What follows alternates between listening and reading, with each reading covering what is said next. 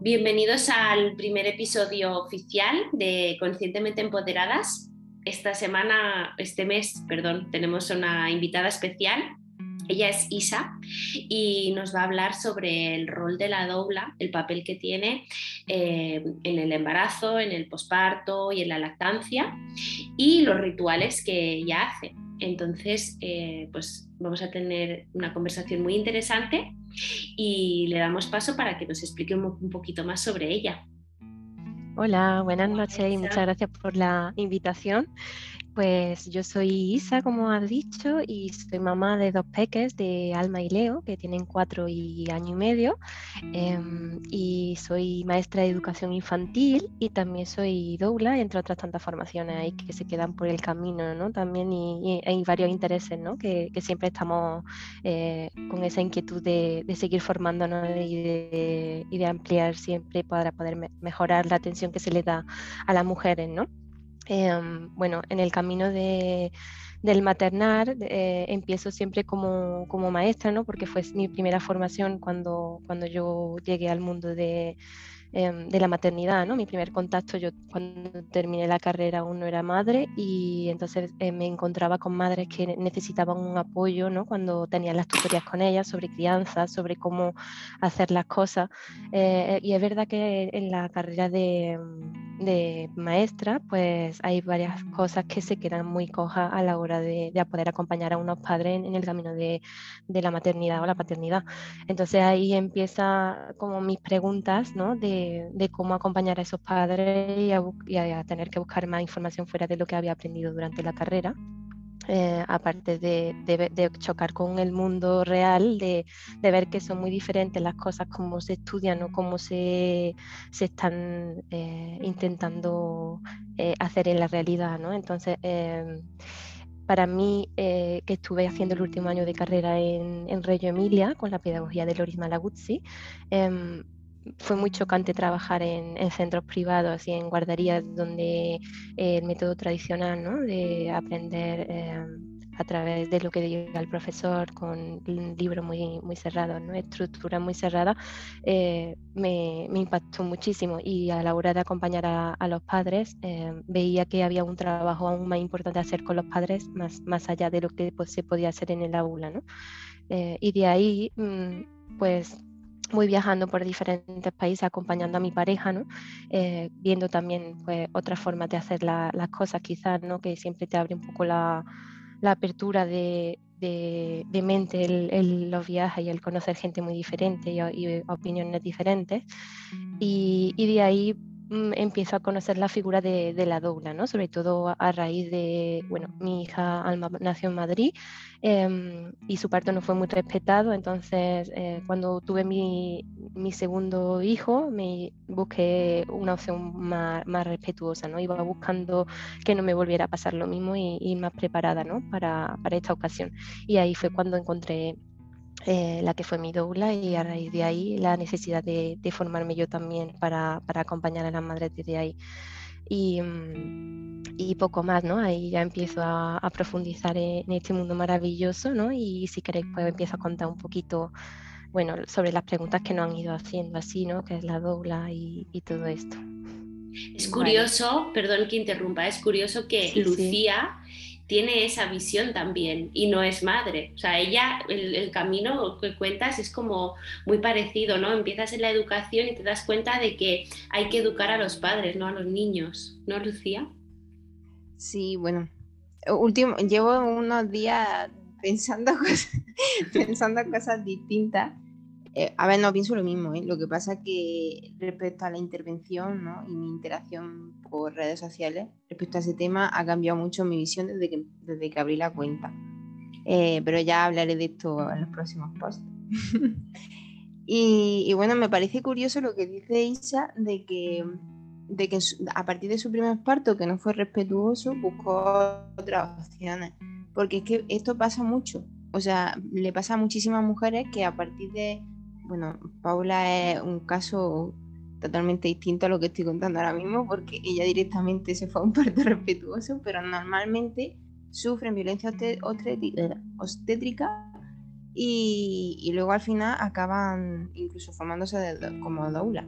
la, mamá. Y bueno, pues que, cuéntanos que es un poco el, una dula. Bueno, las, las somos una figura femenina, ¿no? Generalmente, em, que es, eh, vienen a cubrir la necesidad social, ¿no? De, crear una, un círculo amoroso alrededor de, la madre, porque como sabéis, antiguamente, ¿no?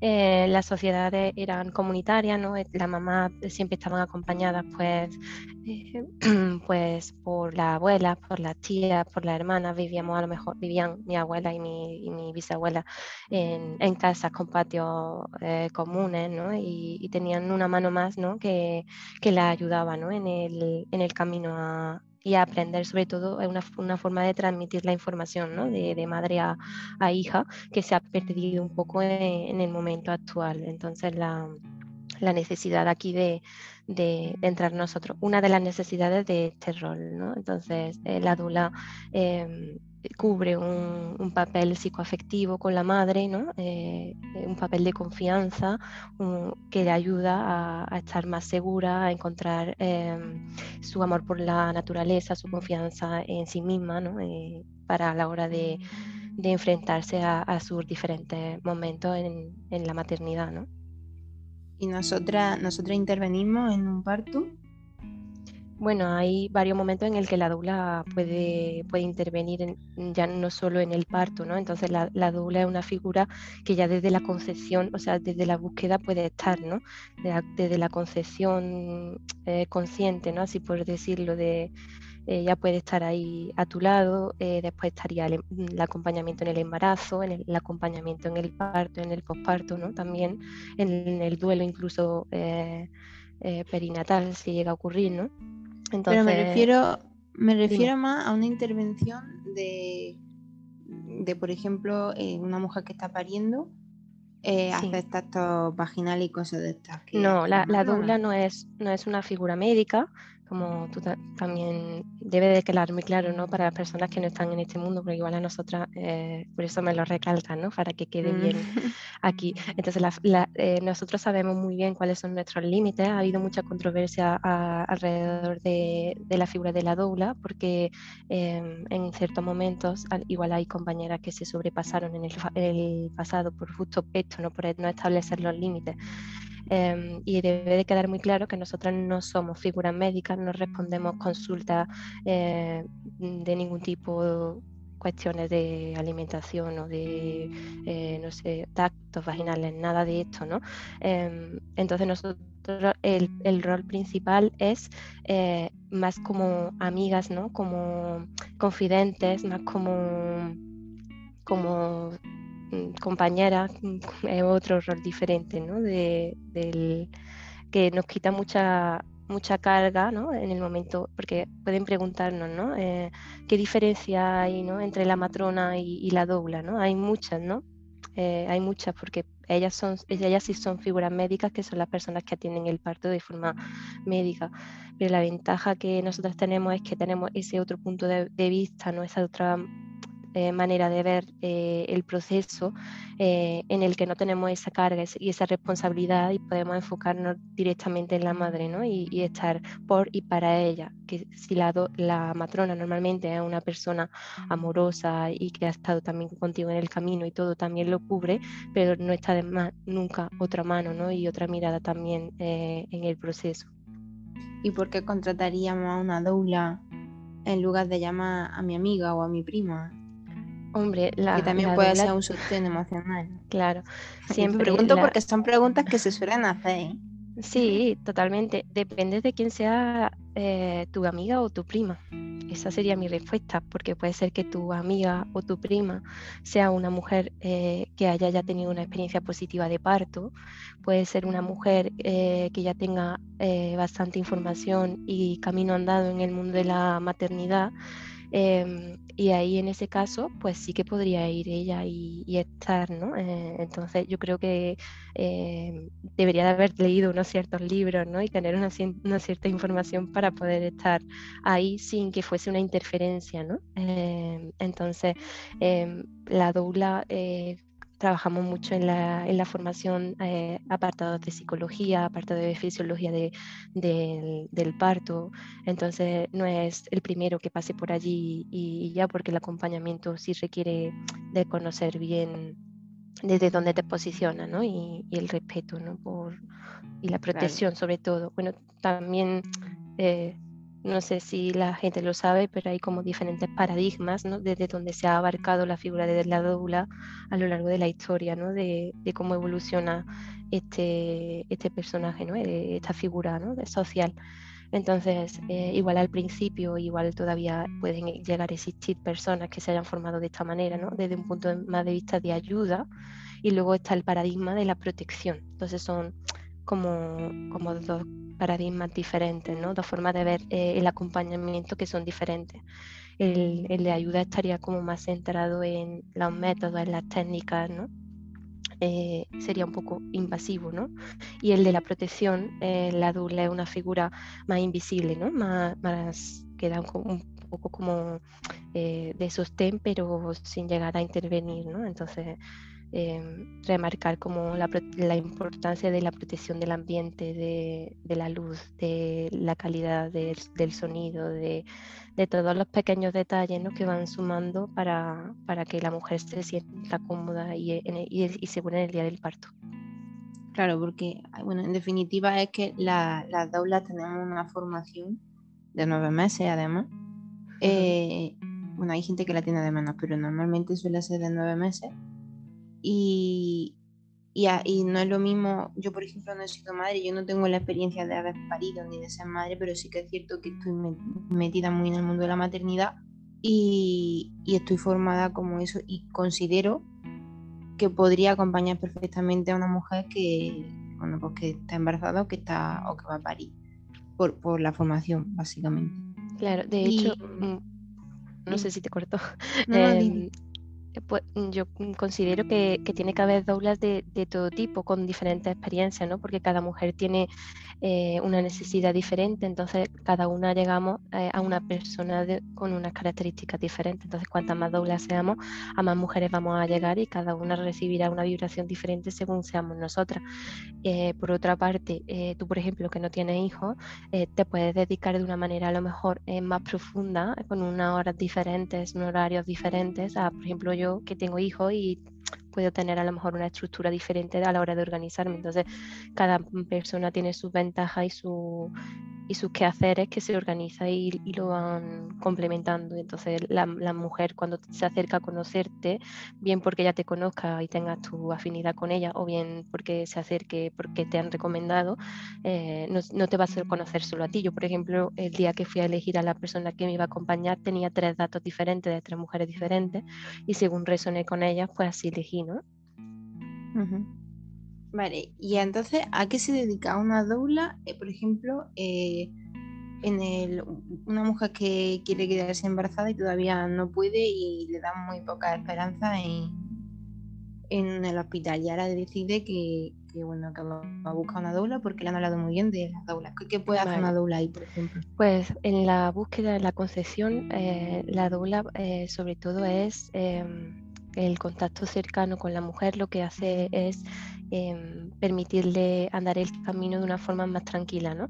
Eh, primero por la información, ¿no? Ella puede eh, no saber cierta, ciertas cosas que se le pueden acercar, ¿no? De, alimentación a lo mejor o, de uso de cosmética eh, o determinadas cosas así que, son importantes porque puede ser verdad que haya un, un problema eh, más profundo ¿no? de, salud que, haya, que tenga que ser tratado o puede ser simplemente un, desajuste más sencillo ¿no? que con una alimentación eh, concreta. Entonces, eh, nosotros no vamos en ningún momento a pautar nada, pero darle esa información para que ella pueda dirigirse a los profesionales y derivar a esos profesionales para que la puedan atender. igual contamos con una red de, al estar en el mundo de la maternidad, conocemos profesionales en el campo que para poder eh, dirigirla en un camino de una forma más, más, rápida, ¿no? Que no estar buscando ahora con quién voy yo o a quién me dirijo, ¿no? Eh, por ejemplo, ¿no? Se me ocurre. Claro, mira, eso es importante lo que acaba de decir, que tenemos una red de profesionales atrás. Y es que, eh, por lo menos mi formación, no sé la tuya, a mí los ponentes que llegaban, las ponentes que llegaban, porque eran todas chicas, su mayoría, hay chicos también, pero eh, eran profesionales, ¿no? Por ejemplo, de pediatría, de ginecología, son profesionales que nos han formado durante nueve meses. Entonces, la base la tenemos. A lo mejor eso es lo que nos diferencia de mi prima, de mi vecina, de... porque tenemos esa base, eh, que bueno, pues eso. Y, mm, y luego en el parto, en la hora, a la hora del parto, todas las doulas asistimos de la misma de la misma manera, acompañamos de la misma manera todas las doulas. Tampoco, porque bueno, para empezar, no todas las doulas acompañan parto. Entonces, habrá quien decida en su camino eh, acompañar parto y, y habrá quien eh, decida a lo mejor centrarse en el momento del embarazo o en el momento del posparto, ¿no? Cada una ya tira por un lugar diferente o habrá quien abarque eh, el conjunto de la, del proceso, ¿no? Entonces, em, desde ahí, em, luego depende mucho cómo tú seas, ¿no? Tu forma de, en, en el trabajo de la doula, el ser es mucho más importante que el hacer, ¿no? Entonces no es lo mismo la forma de ser de una persona que, de otra. Eh, normalmente todas las formaciones, eh, sobre todo las europeas, yo creo que están muy dictadas por la mirada de Michelle O'Down, ¿no? de, la formación de, de Panama Douglas. ¿no? Eh, entonces yo creo que más o menos todas estamos eh, mirando en la misma dirección ¿no? y remando en, la misma dirección. Pero es verdad que, por ejemplo, si tú eh, estás relacionada con el tema de los aceites esenciales y eh, te gustan mucho y tal, puedes aportar a la madre en el momento del embarazo algún tip ¿no? sobre esto o no sé, se me ocurre mm, pues a mí, por ejemplo, con el tema del rebozo, si la madre lo, lo necesita, porque eh, todo esto contando con que hay que ser muy sutil, ¿no? porque eh, las cosas que se llevan a, un parto no es que se vayan a usar eh, con todas las mujeres, sino que es una herramienta que está ahí, que en el momento de necesitarla es algo que que se puede sacar y se puede usar, eh, pero que son igualmente cosas que pueden intervenir si no se usan de la manera correcta. Entonces no es que llegue tu amiga o tu prima, ¿no? Como decía Lucía, y en el parto llegue un pañuelo y se ponga a darte un masaje como ha visto en un vídeo para para ayudarte con los dolores, ¿no? Es que es algo mucho más profundo que necesita una reflexión de, cómo usarlo y cuándo usarlo, ¿no? De, ver que el proceso del parto eh, es algo fisiológico y que no necesita ser ayudado en sí, y entonces eh, que cuanta menos intervención haya en ese momento, sea algo natural como un aceite esencial, ¿no? Eh, sigue siendo una intervención, ¿no? Y entonces cuidar mucho pues, pues ese ambiente de esa manera, ¿no? Vale, y, hablando de, los dolores del parto, que yo sé que te hace eh, como especial, no ilusión, pero que, como que te gusta hablar de este tema, eh, ¿por qué? ¿Por qué, te, por qué, tenías especial interés? A mí también me... Bueno, perdón, ¿eh? A mí me, me, o sea, realmente me interesa también hablar de este tema porque yo he estado en el lado del dolor eh, y todo el mundo te dice, ¿no? Antes de hacerlo, es como, estás loca, ¿qué estás haciendo? ¿Cómo vas a pedir la epidural? Y, y, luego cuando realmente lo vives, dices, no, pero no, o sea, no es dolor. O sea, no dolor como entendemos el dolor físicamente, sino es algo mucho más profundo y, y completamente llevadero, ¿no? Entonces, ahora conozco a mamis que, o futuras mamis y les digo, pero es que no es dolor y no se lo creen cuando les dices que no es dolor como tú entiendes eso. Entonces, es algo interesante de hablar y de contar. Em, desde una mirada eh, de una profesional como sería la dobla del papel que tiene, desde la observación, ¿no? de cómo, cómo se vive el dolor, tanto desde dentro como desde fuera, ese el, el dolor del parto, que podríamos llamar. Pues yo llego a, hablar del dolor porque es verdad que durante los acompañamientos el miedo que más tienen las madres puede ser este, el miedo al dolor del parto, ¿no? Como Paula eh, nos cuenta, ¿no? Entonces, em, para empezar, lo que nos ocurre es em, que eh, socialmente no trabajamos las emociones, esto es un hecho. Entonces, em, para empezar, no diferenciamos entre dolor y sufrimiento. Entonces, esa primera disociación, ¿no? de, entender que el dolor no está ligado al sufrimiento hace que, ya tengamos muchas cosas ahí que trabajar.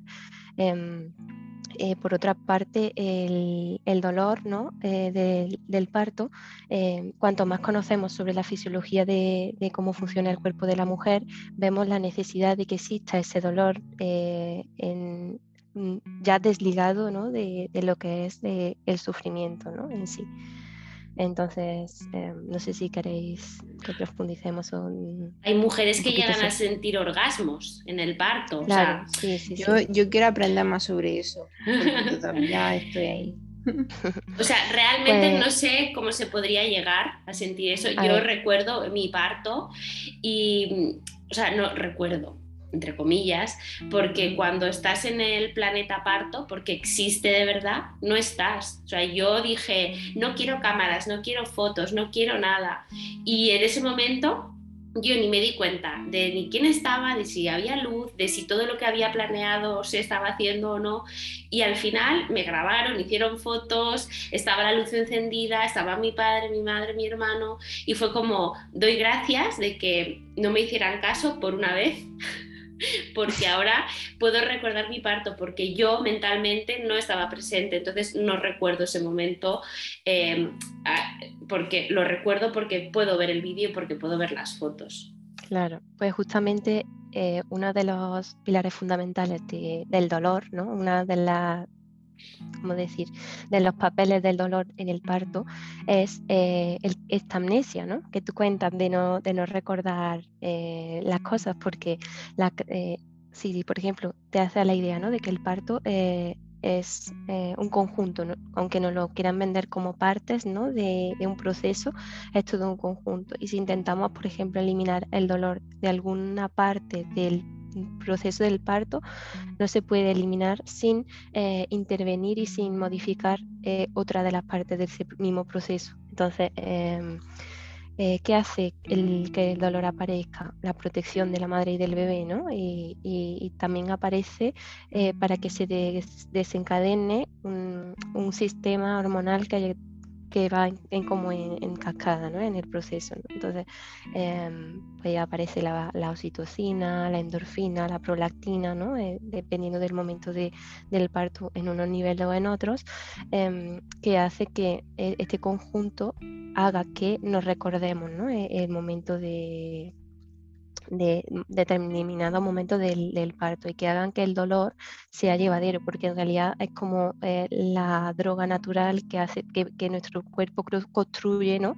para ayudarnos eh, en este proceso, pero que no solo ayuda a la madre, sino que también al bebé. O sea, si nosotros estamos sintiendo eh, que el, parto está siendo natural y que el bebé está produciendo y que nosotros estamos produciendo esa serie de hormonas en cascada, esas hormonas también están llegando al bebé porque es parte de nuestro mismo sistema en ese momento.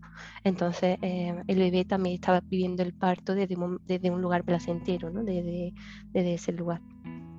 Es que si esto, perdón, es que si esto te lo contaran, eh, si tú cuando vas al médico eh, te lo contaran, la cosa sería, tu decisión de ponerte o no la epidural sería totalmente diferente, porque sabes que forma parte de un proceso natural, pero esto no te lo cuenta nadie. Entonces es como, eh, vale, pues ponme la epidural porque sé que me va a doler y ya está. Pero si realmente te explicaran que forma parte de un proceso que es mucho más, eh, las decisiones serían totalmente diferentes, pero no te dan esa información.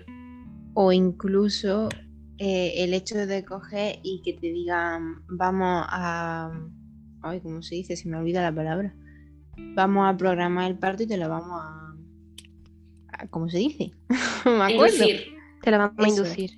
Te la vamos a inducir, porque no es lo mismo que tú estés, eh, que te estén saliendo de ti hormonas, sí, sí lo he visto que quedan aquí por tiempo, eh, que queda, bueno, pues básicamente que no es lo mismo que tu cuerpo esté segregando unas hormonas naturales a que de repente se tenga que, o sea, no salgan ¿Qué pasa? Que tu cabeza no está preparada, tu cerebro no está preparado, no hay nada, tu cuerpo no está preparado, entonces va a sufrir tanto eh, tu cuerpo como, el, como tu bebé y probablemente tu, tu, cerebro en algún momento también tenga que ser sanado de esa forma.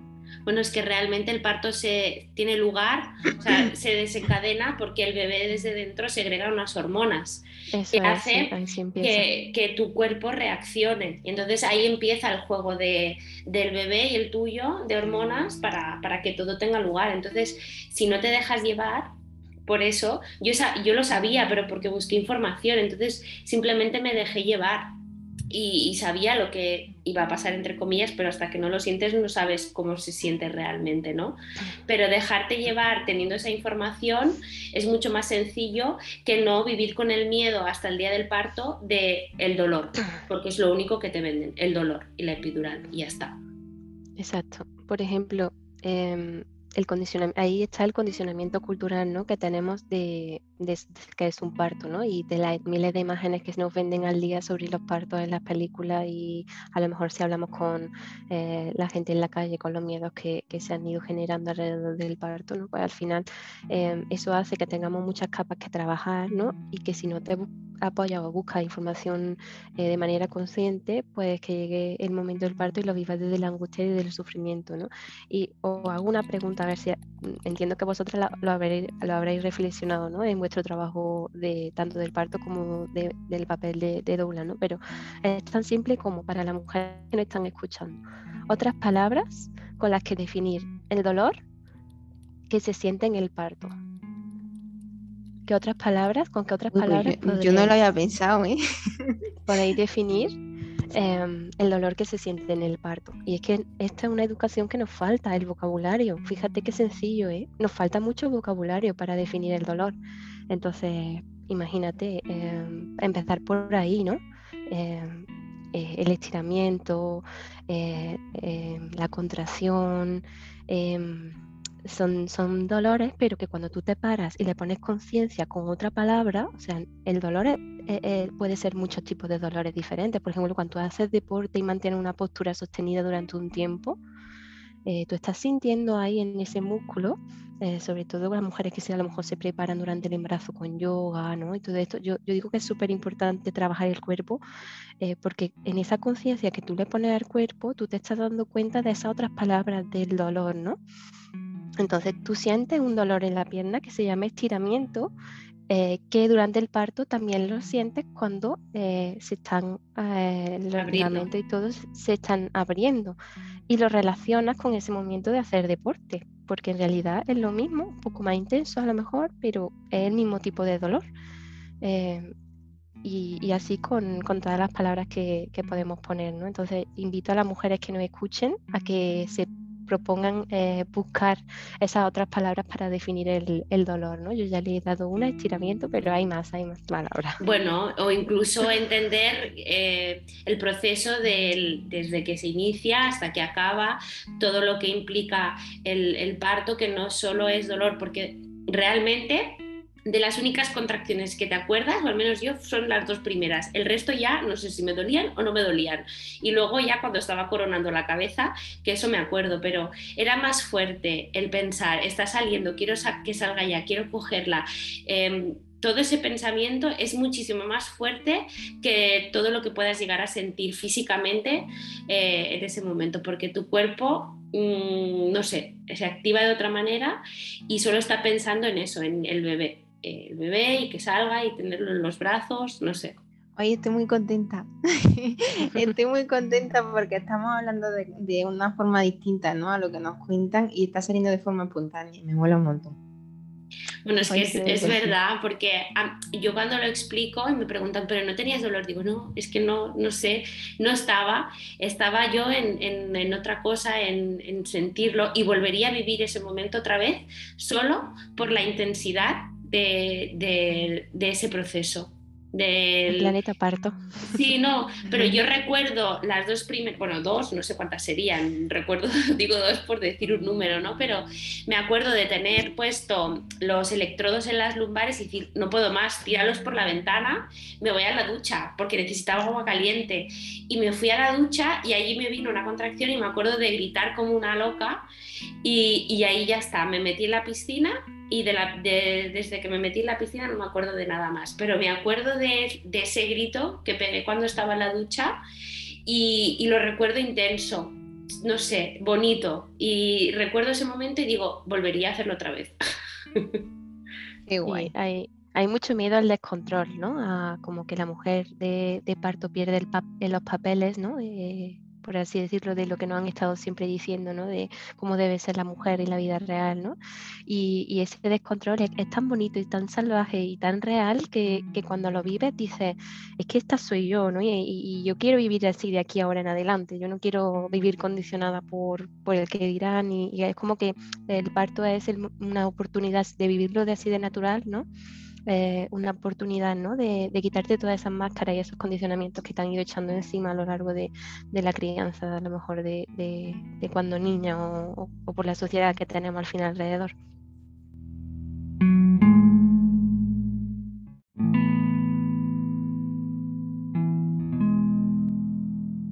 Bueno, y a todo esto del, parto, pues Isa, cuéntanos un poquito más porque sabemos que, tú haces unos rituales muy chulos y bueno, yo quiero saber un poquito más. Pues mira, los rituales es una forma de acompañar que, yo tengo generalmente. Em, tengo varios, ¿no? Pero algunos las doulas eh, los hacen eh, como el blessing way, ¿no? que se hace en el embarazo, eh, y otros eh, no los hacen todas las doulas, ¿no? dependiendo de la, pues, de la formación o de la especialización o, del, o de tu forma de ser. ¿no? Entonces yo, por ejemplo, el blessing en el momento del embarazo sí que lo hago, entonces puede ser de dos formas. ¿no? conjunto, ¿no? Con un grupo de, de personas, de amigas o de, familiares con las que te cuidar, ¿no? Y, entonces ahí la mamá eh, se, la, se la reúne a veces de forma de sorpresa, ¿no? Para, para darle todo el amor y, la compañía en los días previos al parto, ¿no? Y puede hacerle algún detalle manual, ¿no? A lo mejor cada una aporta una piedrecita o, algún para hacerle un, collar, ¿no? Con cuentas, pero con cuentas especiales porque cada una como que trae la suya con, una intención de, casa o, si le puede hacer un regalo de, una planificación de alimentos para, para el posparto o a lo mejor se le puede hacer una, una lluvia de, de, sonido, ¿no? Y cantarle mantras, eh, todo así como enfocado a, a mandar intenciones positivas para, para, el camino de la transformación de, de mujer a madre, ¿no? Eh, también se puede hacer a lo mejor eh, el palo de, lluvia, ¿no? Con mensajes positivos y bailar, alrededor de la madre. Eh, hay como diferentes formas de, expresar, ¿no? Eh, al final eh, la gratitud y, el amor por, por la persona que, está allí, ¿no? Luego, mm, de forma individual, ¿no? es verdad que en los últimos momentos del parto estamos como más hacia la cueva en casa y nos apetece hacerlo en casa, pues también se puede em, vivir de forma individual, ¿no? A lo mejor con tu pareja y entonces ahí yo he hecho un ritual eh, que consiste en, el trabajo de las emociones, ¿no? En donde se trabaja, se, habla sobre los miedos que tiene esa mamá, em, eh, se, usa el, el ritual de, del hilo rojo, ¿no? Donde se une con su eh, vida ancestral ¿no? de femenino, ¿no? con su linaje femenino, eh, y de ahí le, doy un masaje eh, a manos con, con aceite ¿no? y eh, un masaje con rebozo, que le ayuda mucho a descargar todas las tensiones de, del embarazo ¿no? y, a, y, a, relajarse ¿no? y a crear oxitocina. ¿no? y de ahí pasamos un momento de, conversación, también puede estar el papá muchas veces que, eh, que está en segundo plano y ahí compartir también su, su miedo, es un momento muy bonito, muy íntimo, donde em, le voy pintando la barriguita y vamos compartiendo pues, pues sobre la preparación del momento y, sobre temas así que, que a ellos les le, preocupa. Entonces es un momento de vivir a lo mejor el blessing, pero también desde, desde la cercanía de, de tu hogar y desde la intimidad, ¿no? Eso sería en el embarazo. Eh, y luego en, el posparto, eh, el ritual que ofrezco a las mamás es eh, el ritual de la, de la, cerrada, ¿no? que es de origen, em, bueno, el origen es el, el temazcal, que no sé si lo conocéis, que es em, de tradición, bueno, se hace en diferentes puntos del mundo de diferente manera, pero el origen así como más conocido es México, ¿no? Em, donde yo he estado viviendo dos años, ¿no? Y, mi hijo, el Leo, también nació allí, entonces me une me une a esa tierra, ¿no? La, la raíz. Eh, y, y, lo que se hace a la, a la madre es ofrecerle eh, el espacio de volver al cuerpo, ¿no? de calentarle el cuerpo, ¿no? como, como se dice allí. Em, y, entonces, detrás de, este mundo parto, ¿no? Que nos saca como de, nuestro cuerpo, ¿no? Para vivir esta experiencia es como ingresar de nuevo a la experiencia ah, terrenal y posicionar cada, cada cosa en su lugar, ¿no? Porque eh, cuando le pones palabra al proceso de, del parto, ¿no? Eh, y puedes explicar cómo fue y, de una manera eh, sostenida, se crea un, un, ambiente también muy, muy bonito y muy especial. Entonces, se, se cocina para la madre, ¿no? Eh, a veces se le puede hacer una, una, sopa o algo como más elaborado, a lo mejor una quinoa un arroz o algo así, eh, dependiendo de, pues, de los gustos ¿no? de la mamá y, y, de sus necesidades también. Em, y se cocinan unas plantas para, para darle un baño, ¿no? Eh, puede ser un vapor vaginal y un baño de, asiento, dependiendo también pues, de, si ha sido una cesárea o ha sido un parto vaginal, si sigue con cicatriz, si no, si ya tiene a lo mejor algún dispositivo intrauterino como un DIU o alguna cosa así. Entonces hay que tener en cuenta todas las características eh, y se puede hacer eh, desde la semana posterior al, posparto hasta, hasta cuando tú quieras en realidad. Entonces, em, eh, depende mucho de, de te apetezca hacerlo a ti y a mí me gusta mucho, por ejemplo, esperar la cuarentena por, el, por la intimidad de, de, guardar esa distancia con el bebé, ¿no? De, de crear esa burbuja de enamoramiento con el bebé y, respetar ese tiempo, ¿no? Eh, pero es verdad que cada mujer lo necesita en un momento diferente. Entonces ahí se, se habla con la madre en una sesión online eh, una hora ¿no? previa a, desplazarse al hogar y ahí se ven eh, las características del hogar, si tienen bañera, si no, eh, también pues, los aspectos estos, ginecológicos. ¿no? también hablamos sobre, sobre cómo ha sido el parto, se prepara una meditación ¿no? para la madre, entonces en el momento del baño de asiento se, se hace esta meditación que está ya hablada y está ya guiada por como gustaría que fuera, ¿no? Entonces no es una meditación cualquiera, es una meditación que está canalizada para la madre, ¿no? Está preparada para ella. Em, y luego eh, de, la meditación se sale del, baño eh, y se hace el masaje ¿no? Eh, con, a manos, que a veces hay quien lo hace a cuatro manos porque tiene quien, quien la acompañe en el, ritual. Yo de momento lo, lo hago sola, que también eh, se hace placentero, incluso puedo involucrar al padre si está allí y somos cuatro manos también muy, muy buenas, depende de, de la disponibilidad del bebé, ¿no? porque siempre los bebés si están ahí hay que, hay que atenderlo y hay que desapegarse mucho de la forma, eh, de lo que tenemos, de la, de la mejor, de la belleza, de lo que puede ser el, el ritual, ¿no? A, a, lo que luego en realidad es cuando, cuando hay un bebé. Eh, entonces vamos siguiendo mucho el ritmo de, de ello eh, y a veces se puede llegar a hacer todo y a veces se hace una parte, a veces se, se hace antes o después una cosa y se va modificando. Y, y después del masaje a mano se hace la, la cerrada con el rebozo, ¿no? que, que se hace eh, como un, equilibrio de, de, los chakras ¿no? de energético, cerrando en los puntos de se hace en la frente, el hombro, ¿no? que se el chakra corazón, en las caderas, la rodilla, en, la, en los pies. Y, eh, y, entonces es un momento donde tú te sientes súper cuidada, ¿no? Y, y, de mujer a mujer, ¿no? Que no es un cuidado eh, que no solamos regalar mucho. Yo lo hice y, lo, en el momento que lo hice, eh, yo creo que fue clave. Ya había pasado más de la cuarentena y entonces el vínculo que yo tenía con el bebé ya era diferente. Ella no era tan, tan, tan, o sea, el bebé no deja de ser dependiente, ¿no? Pero era como que ya lo podía dejar ir un rato más, yo también mentalmente, porque cuesta mucho. Claro. Y, y pude disfrutar de ese momento. Eh, no estuve pendiente en ningún momento de está llorando, no está llorando, era mi momento. Eh, eh, tenía pues a la, a, a Camila y a Laia, que eran las que me acompañaron desde el principio hasta el final, y fue un momento muy bonito. Luego ya cuando acabó, pues sí que vino ella. Sí que es verdad que es muy parecido, ¿no? Cada uno pues tendrá una manera diferente de proceder, pero yo, por ejemplo, no tenía baño, pues me di una ducha con agua caliente, el té, los aceites esenciales, escribimos en un papel con Ángel, eh, pues cómo nos habíamos sentido eh, nosotros a nivel individual en, todo el proceso hasta ese momento exacto.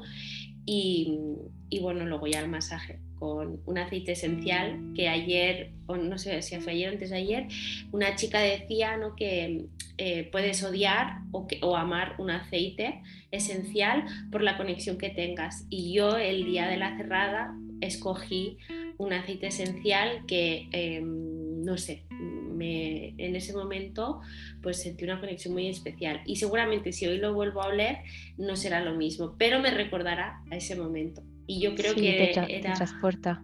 Sí, no sé, es como, como bonito, ¿no? El, esperar también eh, hacer el ritual, no sé si alguien se anima a hacerlo, yo creo que no hay que tener prisa en cerrar esa etapa, sino que vendrá y, sabrás cuándo viene, cuando...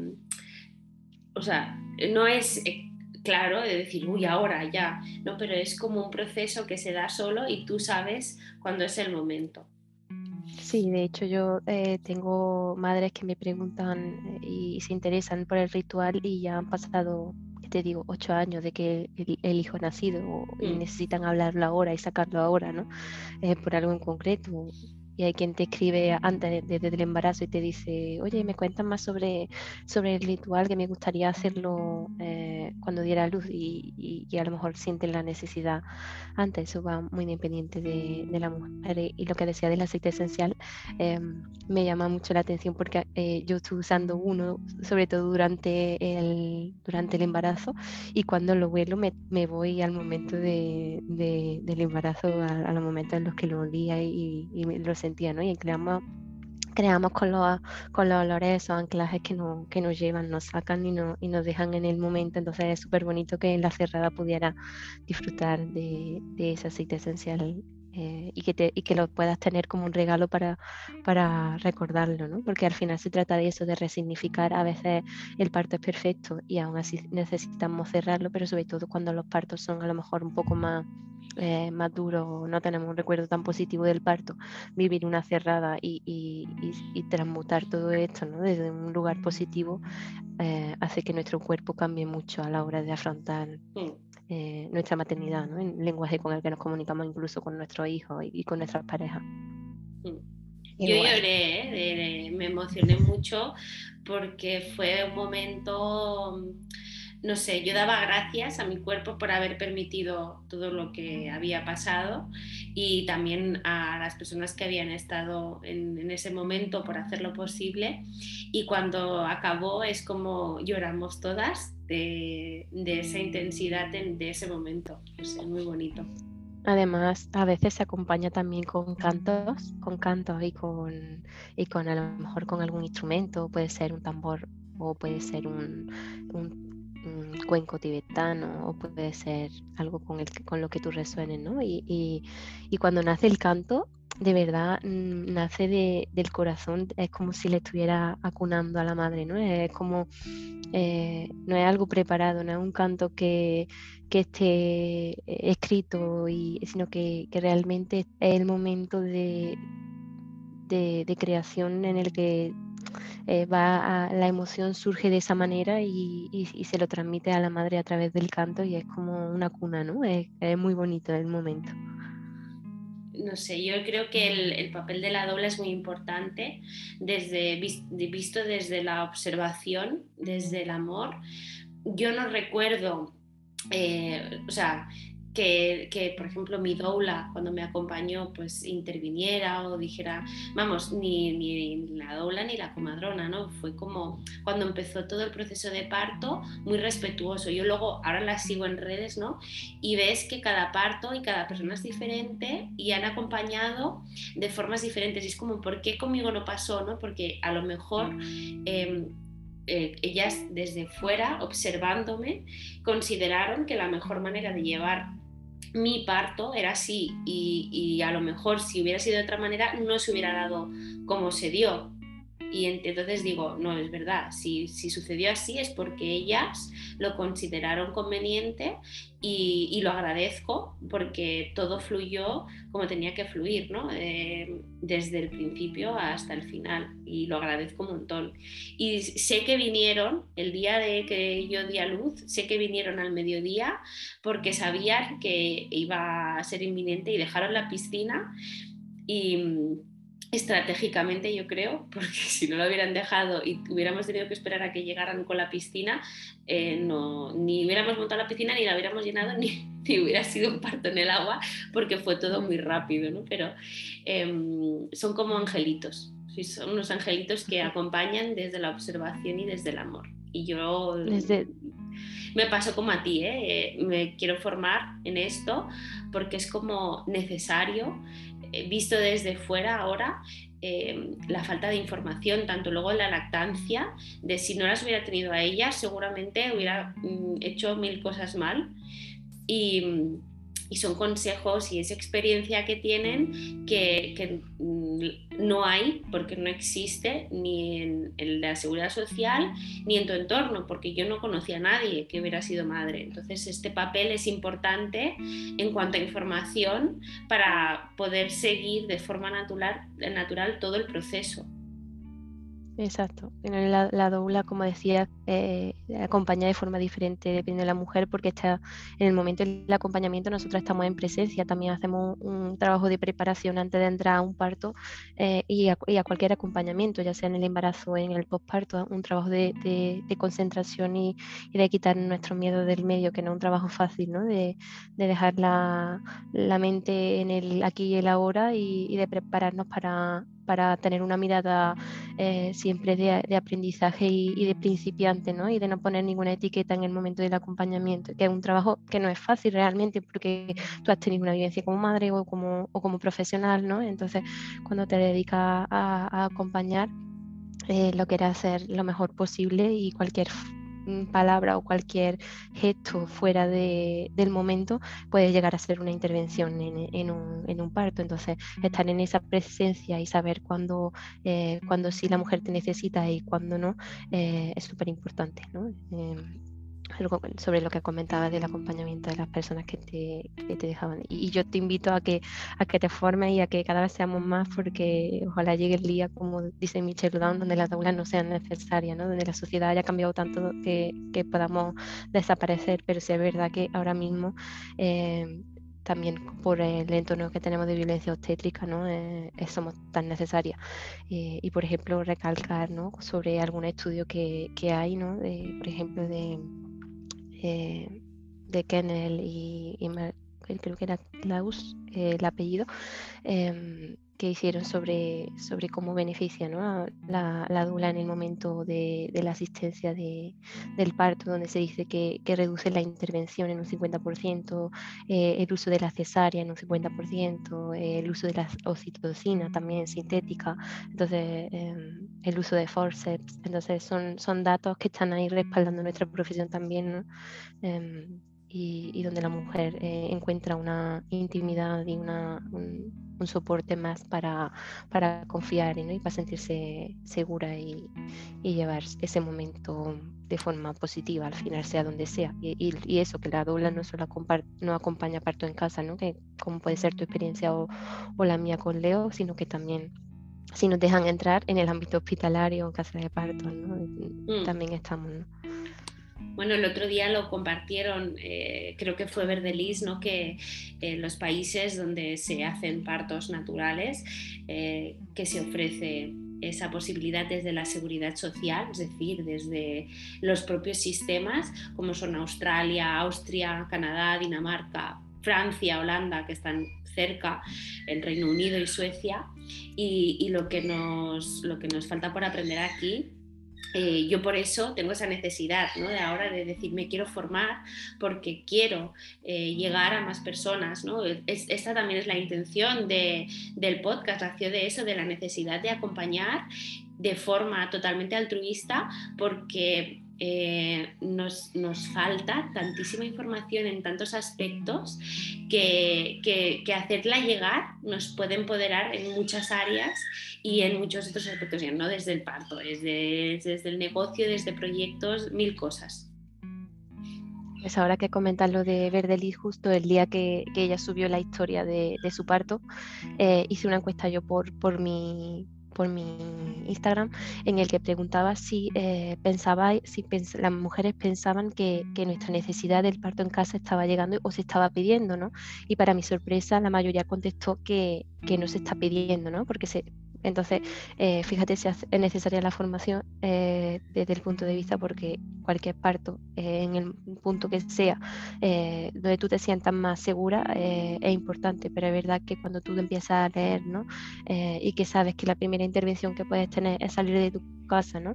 y que las bacterias que están en tu hogar son las que el bebé necesita porque son las que conocen y las que han estado en contacto con él desde el, desde el momento cero y siguen leyendo y, ves eh, la cascada de intervenciones que te puede tocar vivir en un hospital, ¿no? Eh, y no desde vivirlo desde el miedo, sino desde, eh, desde la responsabilidad como, como padre de, y como madre de, de, ofrecer lo mejor para tu hijo, ¿no?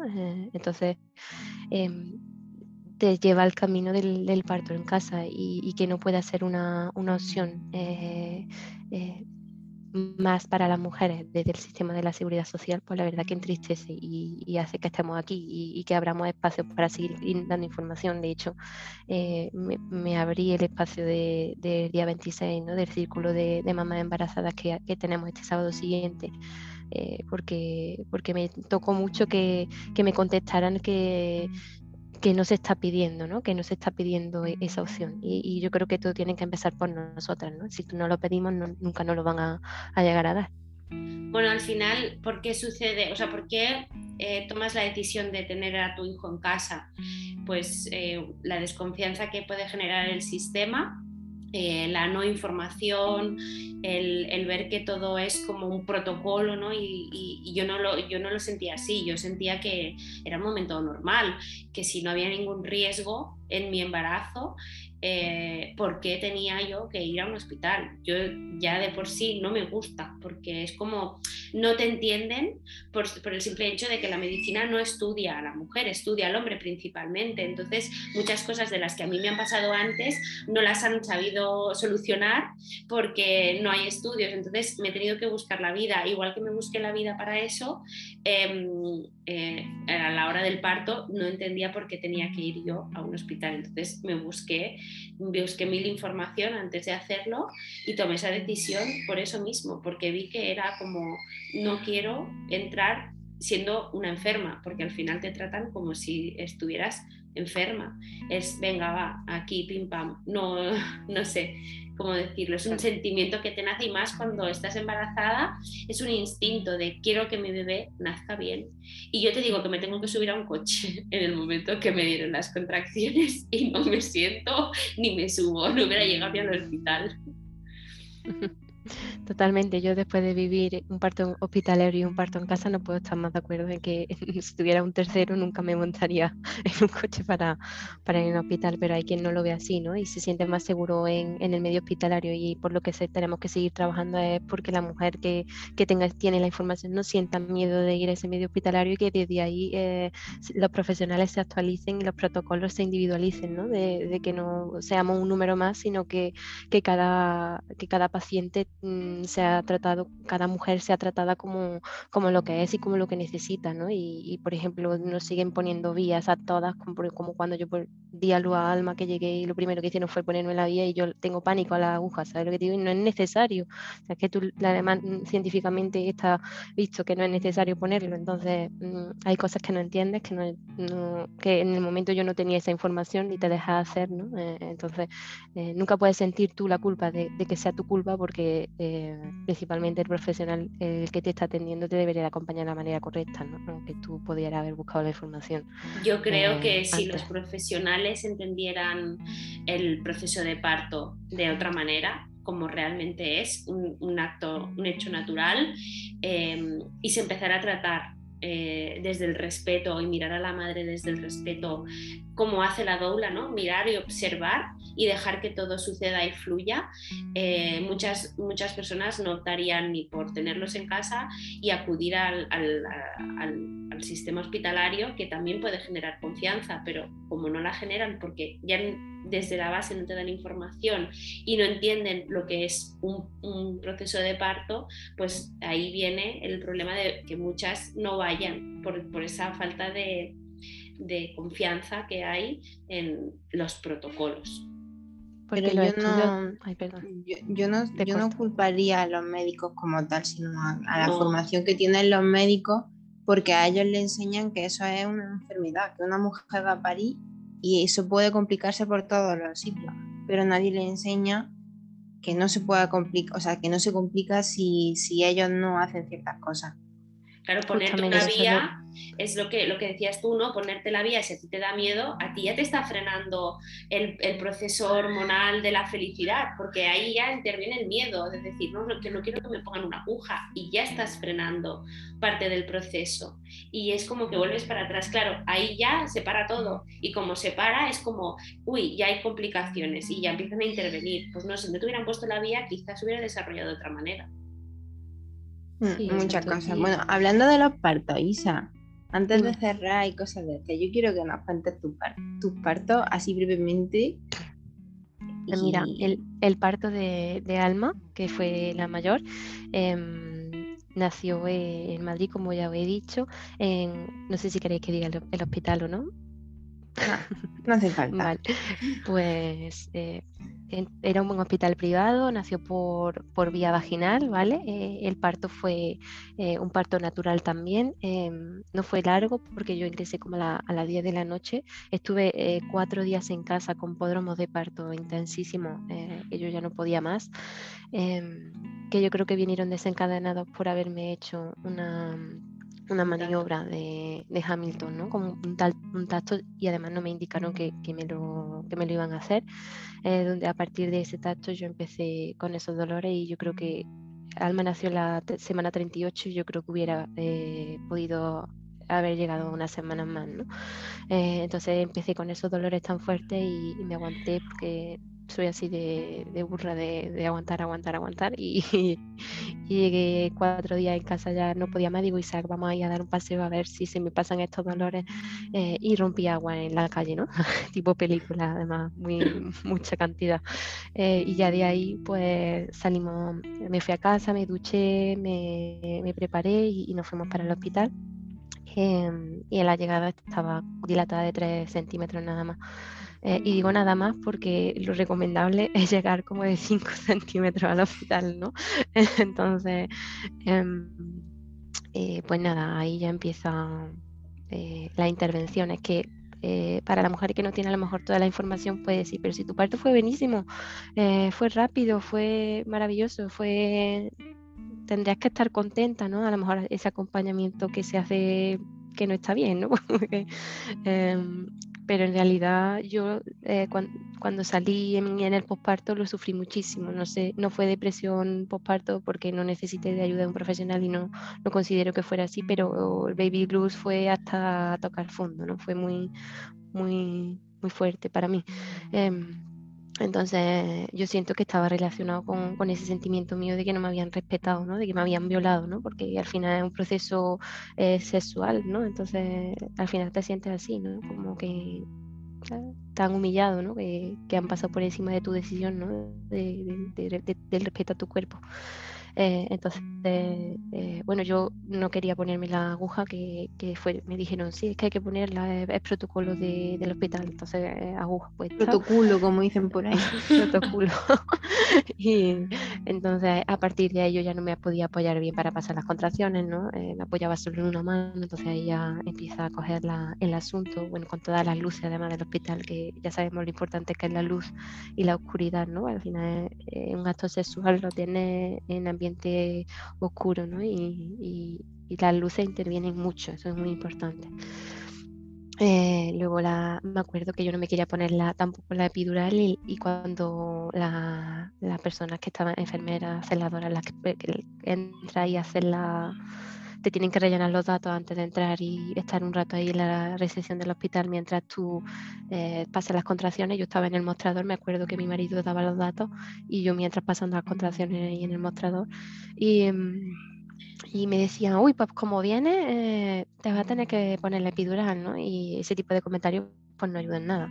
Y luego era todo el rato, eh, ¿te quieres poner la epidural? ¿Te quieres poner la epidural? Así como un loro de repetición y, y, yo ya viéndolo desde ahora digo, y otra y las otras opciones dónde quedan de verdad no sabían ofrecerme otra cosa nada más que, que eso para no sé si por facilidad si por costumbre si por desconocimiento pero la verdad que, que se me quedó muy corto no eh, y sobre todo eh, de corazón, sobre todo frío, ¿no? De, de, no encontrar una mirada cómplice en ese momento de, de, llegar. Entonces me bajaron a la habitación para, eh, para prepararme. Yo seguía diciendo que no quería la epidural y bueno, le mandaron a mi pareja a recoger las cosas al coche para ponerla en la habitación y me dejaron sola con, con el equipo que, que, yo no había visto en la vida. Eh, y ahí fue cuando yo dije, venga, se llama la necesita y que me ponga la, la epidural. Y... Um, me pusieron la, la, epidural, tenía una contracción además mientras me la estaban poniendo y me moví y me cayó una bronca por, por haberme movido en vez de, de un apoyo. Eh, y además la matrona que me tocó esa noche, pues se le ocurrió la maravillosa idea de decirme que si le daba la mano a la enfermera muy fuerte, que eso no iba a hacer que me doliera menos el, la contracción. Entonces, imagínate el apoyo que tuve. Irse la roto. no, ella no me dio nunca la mano. Yo fue con la enfermera que la chica sí que era una persona ser más cercana y, fue la que se acercó a mí en ese momento de la epidural y, estaba cerca y fue la, matrona nunca me, me dio la, mano en el, en el momento del, parto. Entonces ya me encontré eh, en una cama tendida eh, con, con, la epidural puesta. Eh, sí que sentía un poquito las contracciones, pero vamos, que no todo lo que que me gustaría, tampoco me asistieron porque cuando te pones la epidural eh, puedes poner otras posturas, te pueden ayudar a mover la, pelvis, ¿no? a, tener otras posiciones. Eh, tampoco me tuve esa asistencia de, de poder moverme. Entonces, eh, la niña, pues, lo único que me decían es, está perdiendo pulsaciones, ¿no? Están bajando las pulsaciones de la, niña, que también es normal que en el momento eh, mm, final donde empiezan a, a acomodarse en el canal, el ritmo, el ritmo cardíaco baja un poquito y es normal, no es algo que, tengan que decir tampoco desde el miedo, ¿no? desde la preocupación a la madre, porque al final lo que le transmite a la madre es más preocupación. ¿no? Em, y, ahí pues dijeron, bueno, vamos a llamar al ginecólogo que, que, venga a, ver esto, cómo va. Y yo creo que fue, no sé si eh, obra del Espíritu Santo que, pero mm, doy la gracia que viniera el ginecólogo porque la verdad que tenía otra mirada totalmente diferente a la de, a la, de la matrona que ya me había hecho mientras llegó eh, tres veces la, la crisis empujándome en la barriga para, para intentar sacar a la niña. Em, y cuando llegó el ginecólogo, pues ya, ya me dijo, sientes la contracción, a ver, vamos a empujar ayudando a tu cuerpo. Cuando tú lo sientas, eh, vamos a empujar no sé qué. Y ya fue como el que puso un poco de orden en, en el el tema y, nada, no tardó mucho en, llegar a las 3 y cuarto de la mañana nació y, nació bien, nació sana y todo, pero podía haber acabado todo mucho peor, ¿sabes lo que te digo? Simplemente el hecho de, de, la persona que te atiende, ¿no? Eh, y entonces de ahí, eh, bueno, mm, nos fuimos a vivir a México y Leo nació allí eh, entonces yo llegué muy preocupada porque eh, no sé, yo tenía la idea de tener otro hijo y antes de quedarme embarazada mi idea era buscar un ginecólogo que ya fuese eh, con la idea de un equipo que me acompañara ya desde otra, de modo más natural posible. Yo no quería volver a pasar, sobre todo por el momento de la epidural que me había dejado muy marcada de del recuerdo de, de, la bronca y del momento de sacar la aguja y volverla a meter y sacar la aguja y volver. Eso fue muy feo para mí. Entonces, eh, yo dije, bueno, pues tengo que buscar otras opciones y, y prepararme mejor. ¿no? Ahí que no sé qué duele más, si no ponértela o que te la pongan. No, no, no. Poner que te pongan la epidural es mucho más molesto, a, mi parecer, ¿eh? Eh, es, es, mucho peor que un parto vaginal. Y eso que yo dije en el parto que yo no iba a tener más hijos. Pero yo sé hoy día que si yo quisiera tener un tercero, de cabeza iba a tener un parto otra vez en casa y sin epidural, ¿sabes lo que te digo? Eh, yo de verdad no... Eh, además, en el momento del parto, algo muy importante que las mujeres tienen que entender es que eh, el, neocórtex, que es la parte que razona, ¿no? por así decirlo, se desactiva y entramos en, en una parte del cerebro más arcaica que es el que lleva todo el proceso del, del parto, ¿no? Eh, entonces ahí se quedan grabadas todas las cosas como mucho más, más, a fondo, ¿no? Como a tinta, ¿no? Y a, fuego. entonces, si te pasa algo en ese momento tan importante, eh, luego ya es obviamente que te transforma y que te, que te marca en toda tu vida. ¿Y el parto de Leo cómo fue? Fue en México. Y entonces yo llegué, eso es lo que estaba contando, yo llegué con mucho miedo porque yo todas las mamás que veía yo les preguntaba, ¿y tú dónde viste a Luis? ¿Cómo fue? Porque yo quería saber allí cómo era, ¿no? Porque, y todas me pues para mí fue cesárea, a mí me dijeron que, que tenía poco líquido y, y, como que daban muchas excusas para programar la cesárea eh, así como el que no quiere la cosa y, amigas que a lo mejor vivían en otros países. Pues yo me fui, yo me fui a, dar algo a mi país, después regresé y cosas así, ¿no? Entonces eh, yo decía, ah, no puede ser verdad, yo no puedo dar algo aquí, a ver qué voy a hacer. Entonces empecé a buscar por Facebook eh, parto respetado, parto humanizado, parto no sé qué, empecé a, ir seleccionando y, encontré a un, ginecólogo que, que hacía las cosas como, como a mí me, me apetecían. Entonces fui a conocerlo antes de estar embarazada, ya ya estuvimos hablando un poco sobre, y, a mí lo que me gustó mucho es que nada, sin estar embarazada ni nada, en la consulta él me dijo, pues,